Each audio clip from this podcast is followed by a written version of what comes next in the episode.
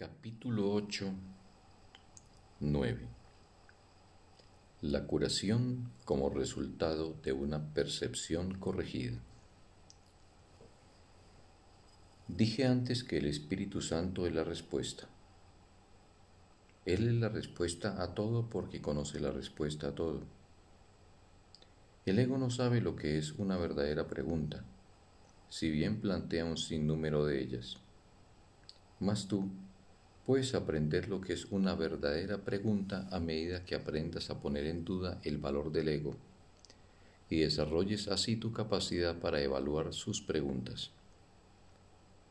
Cuando el ego te tiente a enfermar, no le pidas al Espíritu Santo que cure el cuerpo, pues eso no sería sino aceptar la creencia del ego que el cuerpo es el que necesita curación.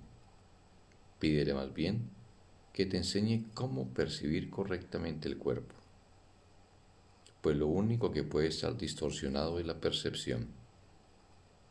Solo la percepción puede estar enferma, porque solo la percepción puede estar equivocada. La percepción errónea es el deseo de que las cosas sean diferentes de como son. La realidad de todas las cosas es totalmente inocua, porque la condición de su realidad es la inocuidad total. Esa es también la condición de la conciencia que tienes de su realidad. Tú no tienes que buscar la realidad. La realidad te buscará y te encontrará cuando satisfagas sus condiciones. Sus condiciones son parte de lo que ella es. Y esa parte es lo único que depende de ti. El resto tiene lugar por su cuenta. Necesitas hacer tan poco porque tu parte, aunque pequeña, es tan poderosa que te brindará la totalidad. Acepta por lo tanto la pequeña parte que te corresponde y deja que la totalidad sea tuya. La plenitud cura porque es algo propio de la mente. Toda clase de enfermedad e incluso la muerte son expresiones físicas del miedo a despertar. Son intentos de reforzar el sueño debido al miedo a despertar. Esta es una forma patética de tratar de no ver inutilizando la facultad de ver. Descansa en paz. Es una bendición para los vivos, no para los muertos, ya que el descanso procede de despertar no de dormir. Dormir es aislarse, despertar, unirse. Los sueños son ilusiones de unión porque reflejan las nociones distorsionadas del ego con respecto a lo que significa unirse. El Espíritu Santo, no obstante, aprovecha también el tiempo que pasas durmiendo y puede, si se lo permites, utilizar los sueños que tienes mientras duermes para ayudarte a despertar. La manera en que te despiertas indica cómo usaste el tiempo que pasaste durmiendo. ¿A quién se lo ofreciste? ¿Bajo qué maestro lo pusiste? Siempre que te despiertes desanimado es que no se lo ofreciste al Espíritu Santo. Solo cuando te despiertas feliz utilizaste el tiempo que pasaste durmiendo en armonía con su propósito. Dormir puede ciertamente drogarte si lo usas indebidamente en favor de la enfermedad. Dormir no es una forma de muerte, de la misma manera en que la muerte no es una forma de inconsciencia. La inconsciencia total es imposible Puedes descansar en paz debido únicamente a que estás despierto. La curación es la liberación del miedo a despertar y la sustitución de ese miedo por la decisión de despertar. La decisión de despertar refleja la voluntad de amar, puesto que toda curación supone la sustitución del miedo por el amor. El Espíritu Santo no puede distinguir entre distintos grados de error, pues si enseñase que una forma de enfermedad es más grave que otra, estaría enseñando que un error puede ser más real que otro.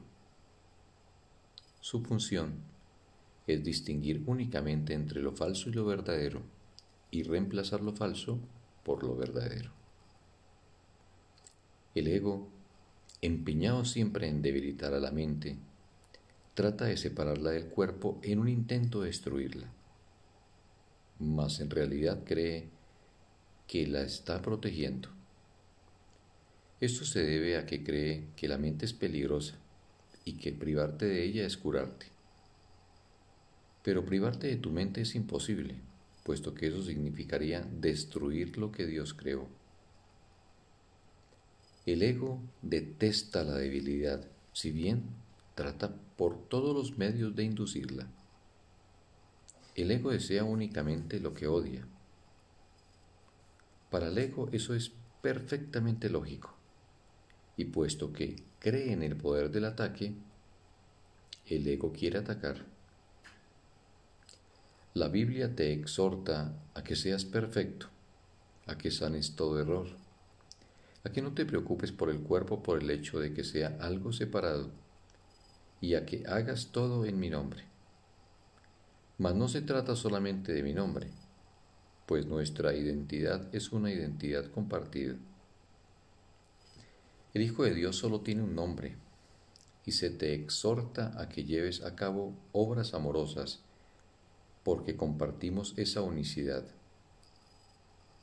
Nuestras mentes son íntegras porque son una. Si estás enfermo, te estás aislando de mí.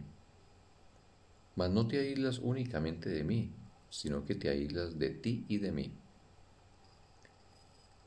Seguramente habrás comenzado a darte cuenta de que este curso es muy práctico y de que lo que dice es exactamente lo que quiere decir.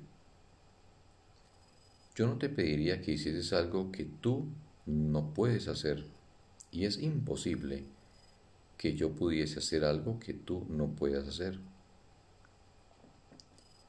Teniendo esto en cuenta, y teniéndolo en cuenta muy literalmente, nada puede impedir que hagas exactamente lo que yo te pido, y todo te exhorta a que lo hagas. Yo no te impongo límites porque Dios no te impone ninguno. Cuando te limitas a ti mismo, no somos de un mismo sentir, y eso es lo que es la enfermedad. La enfermedad, no obstante, no es algo que se origine en el cuerpo, sino en la mente. Toda forma de enfermedad es un signo de que la mente está dividida y de que no está aceptando un propósito unificado. La única manera, por lo tanto, en que el Espíritu Santo cura es unificando propósitos. Esto se debe a que dicha unificación es el único nivel en el que la curación tiene sentido. Restablecer el significado en un sistema de pensamiento caótico es la manera de sanarlo.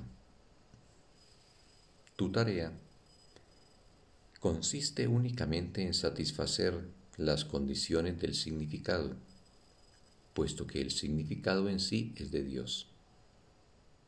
Por otra parte, tu retorno al significado es, es esencial para lo que Dios significa, porque tu significado es parte de su significado. Tu curación, por lo tanto, es parte de su salud, puesto que es parte de su plenitud. Él no puede perder su plenitud, pero es posible que tú la conozcas. Con todo, su voluntad sigue siendo que tú la conozcas y su voluntad impera para siempre en todas las cosas. Con todo, su voluntad sigue siendo que tú la conozcas y su voluntad impera para siempre y en todas las cosas. Fin del texto. Un bendito día para todos.